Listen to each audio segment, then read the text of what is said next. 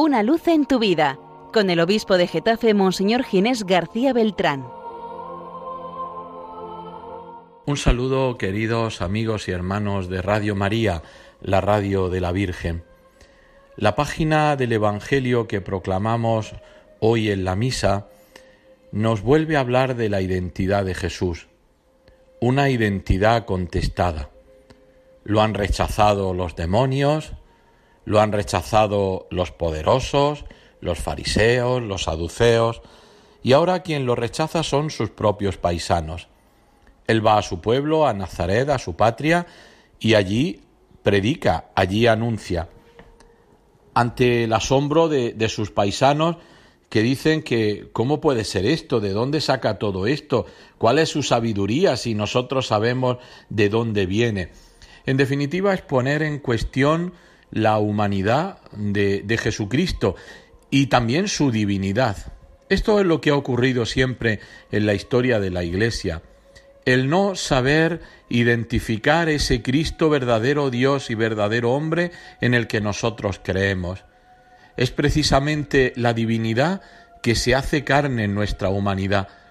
Y por tanto Jesucristo, claro que ha nacido y ha crecido junto a ellos, que es su vecino, pero otras veces es por querer significar la humanidad de Jesucristo, lo dejamos en un hombre grande, en el revolucionario de la historia, en el hombre más importante quizá de la humanidad, pero no el que salva, no el Hijo de Dios. Por eso la palabra del Señor hoy nos llama a aceptar a Jesucristo en toda su identidad, en toda su realidad.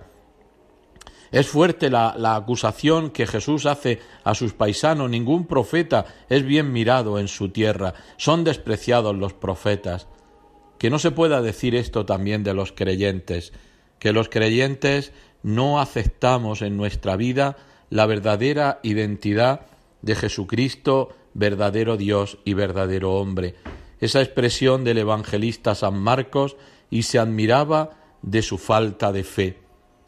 Muchas veces el Señor puede admirarse de nuestra falta de fe, de nuestra falta de confianza en Él, de la falta del reconocimiento como Dios quiere ser hombre y cómo en la humanidad encontramos toda la divinidad del Hijo. Es verdad que nos puede pasar como, como al profeta Ezequiel, que, al que el Señor le dice que vaya y que, y que predique y que anuncie, aunque no le hagan caso porque tanto los padres como los hijos son de dura cerviz, pero al menos reconocerán que hubo un profeta en medio de ellos.